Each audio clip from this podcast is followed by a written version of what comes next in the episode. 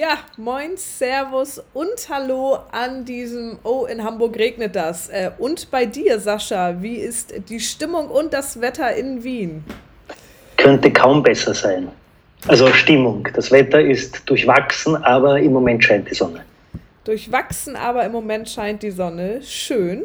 Und schön, dass wir uns hier wieder auf digitalem Wege zusammengefunden haben, um einmal wieder über die Geschehnisse der Kryptowelt äh, der letzten Woche zu sprechen. Denn da gab es ja tatsächlich einiges, oder? In der Tat, beziehungsweise ganz nicht einmal nur letzte Woche, sondern ich glaube, es ist jetzt gerade drei Stunden her, nicht mal, dass das große Bitcoin-Halving stattgefunden hat. Sprich, der Reward für Miner wurde um die Hälfte reduziert. Und jetzt starren alle gebannt auf CoinMarketCap und Co. und beobachten die Kurse, die da zu interpretieren ich dir jetzt einmal überlasse. Ja, also ich bezweifle, dass, dass wir jetzt großartig herumphilosophieren sollten nach den paar Stunden, die das Halving jetzt her ist. Oh, hat das Halving jetzt irgendwas Krasses gebracht oder nicht? Aber äh, wir könnten uns ja auf jeden Fall mal die sieben Tage Übersicht anschauen, was der Bitcoin da so für eine, ja, ich würde fast sagen Berg- und Talfahrt hingelegt hat, denn die war es allemal. Ich glaube, alle Leute haben sich so ein bisschen Anfang letzter Woche, Mitte letzter Woche bis zum Ende hin gefreut, denn auf einmal stand der Bitcoin wieder über 10.000 US-Dollar. Ja, das hat dann einen Tag vor dem Halving auch ganz schnell wieder nachgelassen. Ich habe hier gerade die 7-Tage-Übersicht vor mir. Äh, da ist er wieder nach unten geplumpst auf, ja, so um die 8500, 8800 US-Dollar. Ähm, und da tummelt er sich jetzt auch tatsächlich. Wenn wir jetzt gerade mal, weil ich aktualisiere mal eben CoinMarketCap hier, jo, minus 1,12 Prozent. Also ist im roten Bereich, aber gut, was heißt das? Also meinst du, wir sollten daraus jetzt schon eine Schlussfolgerung ziehen oder sollten wir eher sagen, alle haben darauf gehofft, jetzt nochmal vor dem Halving Bitcoin zu kaufen. Deswegen ist der Preis in die Höhe gegangen. Jetzt halten alle die Füße still, warten ab, was äh, das Halving mit dem Kurs macht und hoffen dann, dass der Kurs durch die Decke geht, oder? Nicht, das war eigentlich der Zeitpunkt des Kursrutsches, war eigentlich völlig anachronistisch oder eigentlich nicht untypisch und hat sich auch niemand erwartet, weil es war eigentlich knapp vor dem Halving, ja. wo man eher gedacht hat, da, da, zieht es eher noch an und vielleicht wird danach gewartet. Aber anyway, ich glaube, das ist alles im Bereich der Cafés und Leserei zu verorten. In Wirklichkeit, was das Einzige, was jetzt recht amüsant zu beobachten ist, Seit dem Halving scheint sich die Volatilität von Tagesrhythmen auf Stundenrhythmen verlegt zu haben. Das heißt, jeder, der zur Sehkrankheit neigt oder zu Schwindel, sollte im Moment die Augen fernhalten von diversen Kursen. Ich glaube, dass seriöserweise, wenn es das überhaupt in diesem Business gibt, eine Prognose sicher nicht erst vor einer Woche möglich ist. Ja, das äh, unterschreibe ich und vielen Dank für die schöne äh, Seefahrtsmetapher. Ähm, apro apropos schwindelig, apropos schwindelig, mir ist bei einem ganz anderen Coin noch schwindelig geworden. Und zwar bei ZRX. Vermutlich haben den viele nicht auf dem Radar, denn der befindet sich auf der Coin-Tabelle nicht unbedingt hinter dem Bitcoin, sondern 35 Plätze weiter unten. Nämlich auf Platz 36 befindet sich dieser wunderbare ZRX-Token. Und der ist wahnsinnig gen Himmel gestürmt, würde ich mal fast meinen. Ähm, ja, der hat eine wahnsinnige Kursrallye hingelegt. Woran kann das liegen? Also kann, können wir das jetzt wieder in Beziehung zu dem Bitcoin-Halving bringen? Also das ist ja auch wieder eine komplett entgegengesetzte Entwicklung, weil ZRX hat grundsätzlich nichts mit Bitcoin und der Blockchain zu tun, denn es ist ein Token, der ähm, auf der ERC20-Kette, also auf der Ethereum-Blockchain quasi basiert, ähm, was nun absolut nicht derselbe Mechanismus wie beim Bitcoin ist. Also auch da eine kleine Wechselwirkung und vielleicht die wie, wie, wie haben, haben wir das so schön genannt, die Altcoin-Season, dass die jetzt nochmal wieder aufblüht und äh, wir hoffen können, dass die jetzt auch wieder ins Rennen kommen. Was meinst du dazu?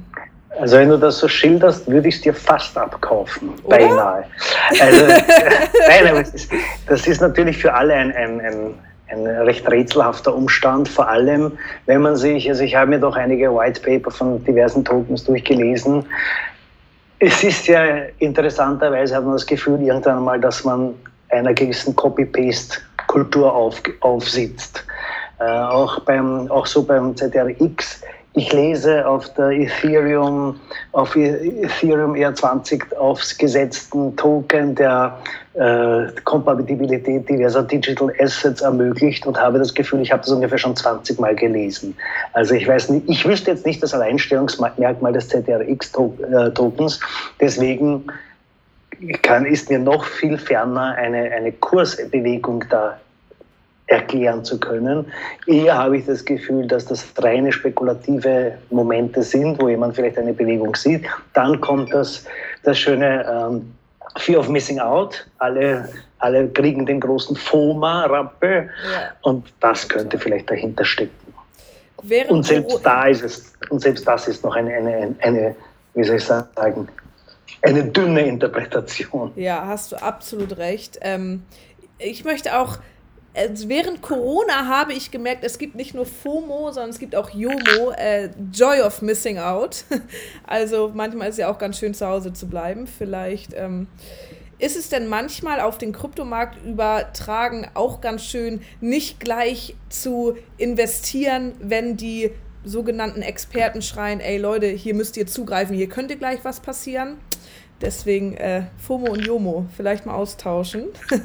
äh, aber dennoch ähm, habe ich hier noch eine kleine, naja, auch nicht Analyse, aber ich habe beobachtet, dass auch andere Altcoins, also wie zum Beispiel Jota und Augur, da hat sich auch ordentlich was getan. Jota hat äh, 16% an einem Tag zugenommen und Augur hat in den letzten Tagen um 30% zugenommen aber auch hier alles nur reine Spekulation auf dem Kryptomarkt oder hebt jemand aber den digitalen Finger? Ja, bitte. Allerdings zu Jota gibt es ja in der Tat News.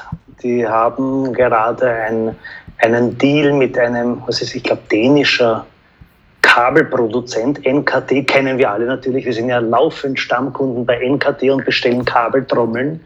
Nein, das ist der Weltmarktführer und der hat jetzt äh, eine Kooperation mit Jota und bestückt alle seine Kabeltrommeln mit einem Jota, mit einem E-Wallet und okay. damit quasi, dass die Abrechnung alleine passiert. Offensichtlich, ich meine, das Ding hat 1,3 Milliarden Umsatz, die NKT.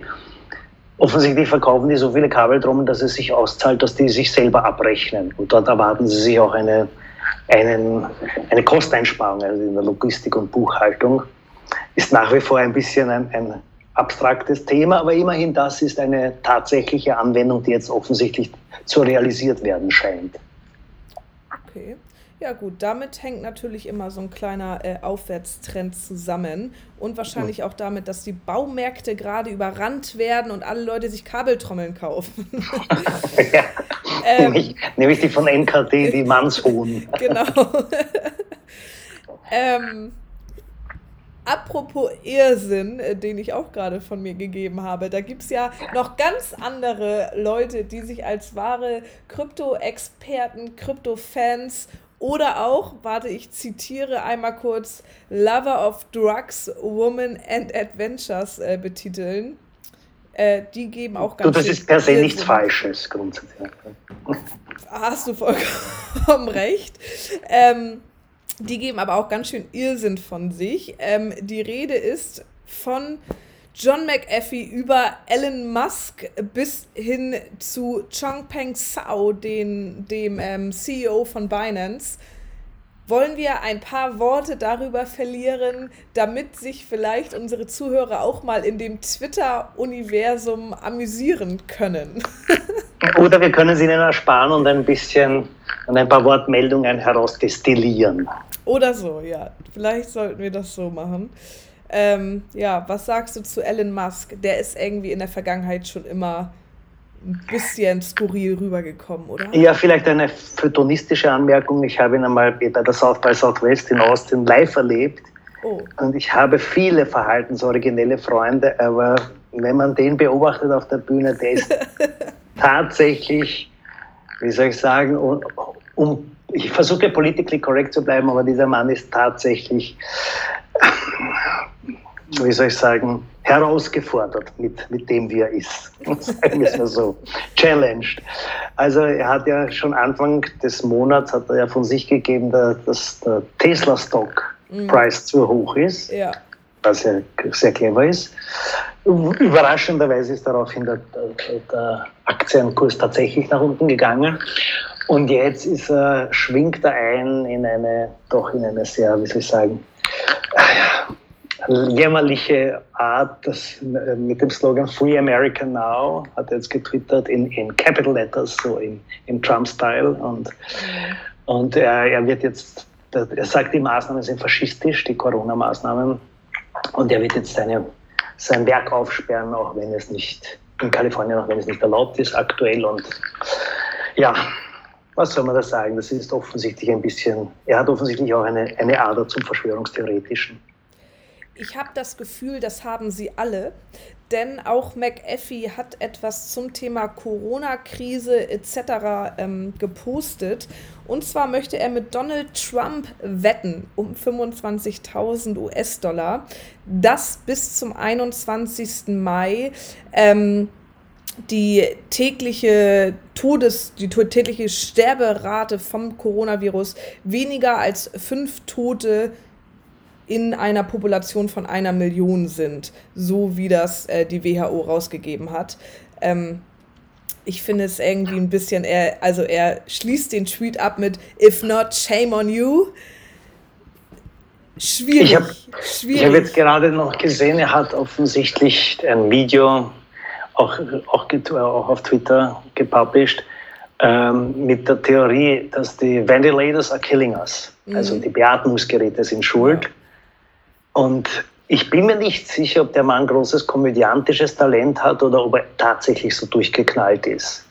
Also er, er, er utriert dermaßen, während er spricht, dass man nicht weiß, ist das eine Schmierenkomödie, eine schlecht gespielte, oder, ist, oder meint der Mensch das ernst? In jedem Fall, es ist mehr als fragwürdig, was er da von sich gibt.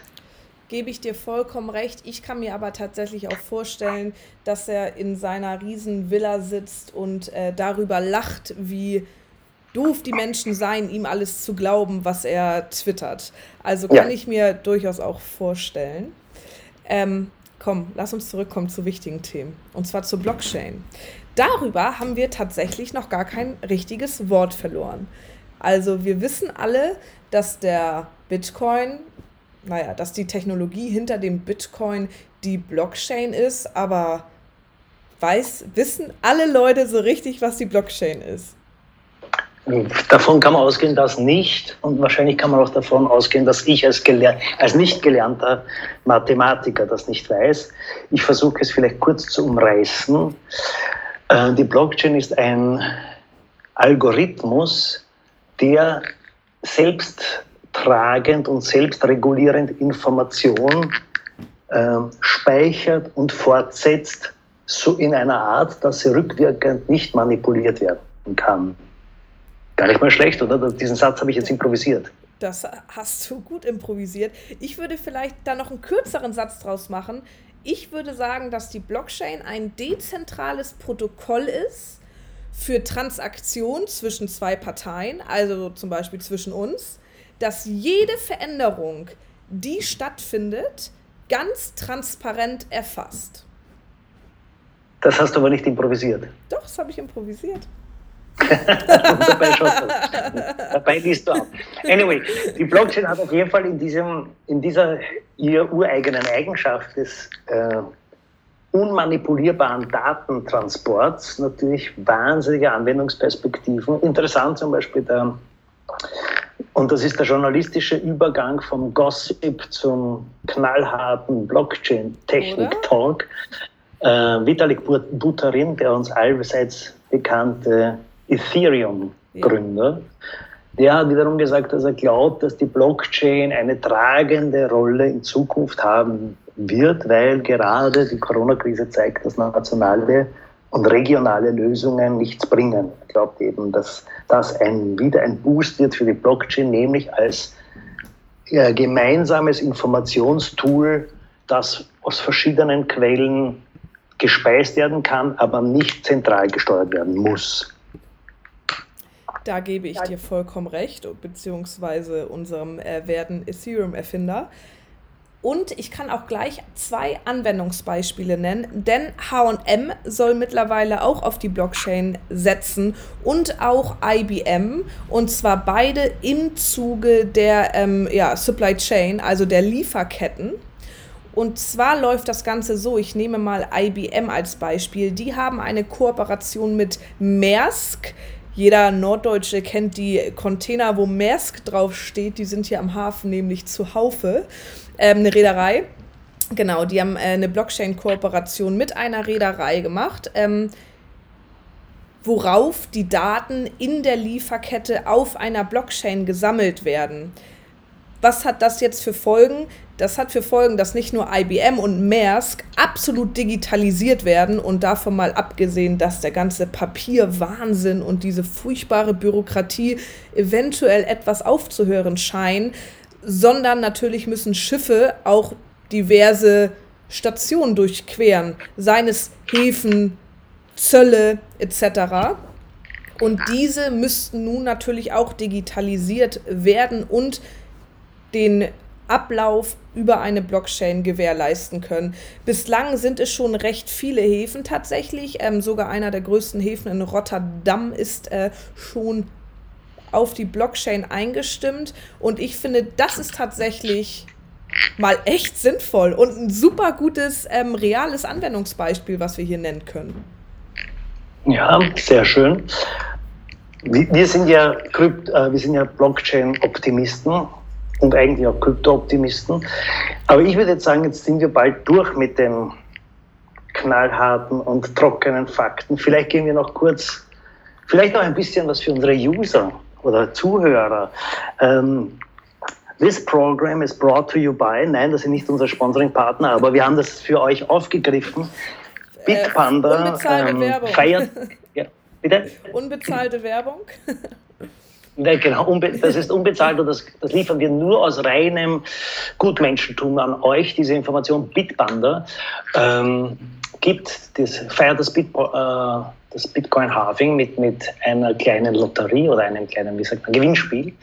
Und jeder, der zwischen 8., das war ja bereits, und bis übermorgen, den 14., dealt mit Bitcoin, also beziehungsweise um 25 Euro sich Bitcoin mit Bitcoin handelt, nimmt dann an diesem Gewinnspiel teil. Erster Preis ist immerhin ein halber BTC. Zweiter 0,25, dritter und so weiter. Der vierte ist dann genau 0,0625. Womit wir beim Blockpreis sind aktuell. Nein, anyway. Und dann hat, glaube ich, die liebe Lisa noch einen heißen Tipp im, im Bereich der Hardware-Wallets. Einen ganz heißen Tipp, äh, wo wir jetzt schon beim Thema Kryptowährung, Blockchain etc. waren und die alle Zuhörer hoffentlich ihre Kryptowährungen sicher aufbewahren, denn Kryptowährungen äh, sind ja per se schon mal safe durch äh, die dezentrale Technologie dahinter ist es auch möglich, sich eine Hardware-Wallet zu kaufen und dort für noch mehr Sicherheit zu sorgen. Und das Ganze könnt ihr auch super gut mit dem Ledger Nano S, eine von uns für gut befundene Hardware-Wallet. Da bekommt ihr jetzt ganze 50% Rabatt drauf beim Kauf. Ich glaube, alle merken gerade, oh, mit dem Halving können wir noch ein paar neue Krypto-Fans an Land ziehen und deswegen gibt es jetzt ordentlich Promotions. Also schaut gerne und hiermit komme ich zum Outro, was die stellvertretende Chefredakteurin ja immer so schön machen darf. Äh, falls ihr darauf Bock habt, guckt euch doch einfach unsere News bei crypto-monitor.com an, aktiviert die Push-Mitteilung. Wenn euch der, die zweite Episode unseres Podcasts gefallen hat, dann drückt bei Spotify doch gerne auf Folgen. Folgen könnt ihr uns auch auf Facebook, Twitter, Instagram und Reddit. Und hiermit wünsche ich allen noch einen schönen Dienstag. Tschüss.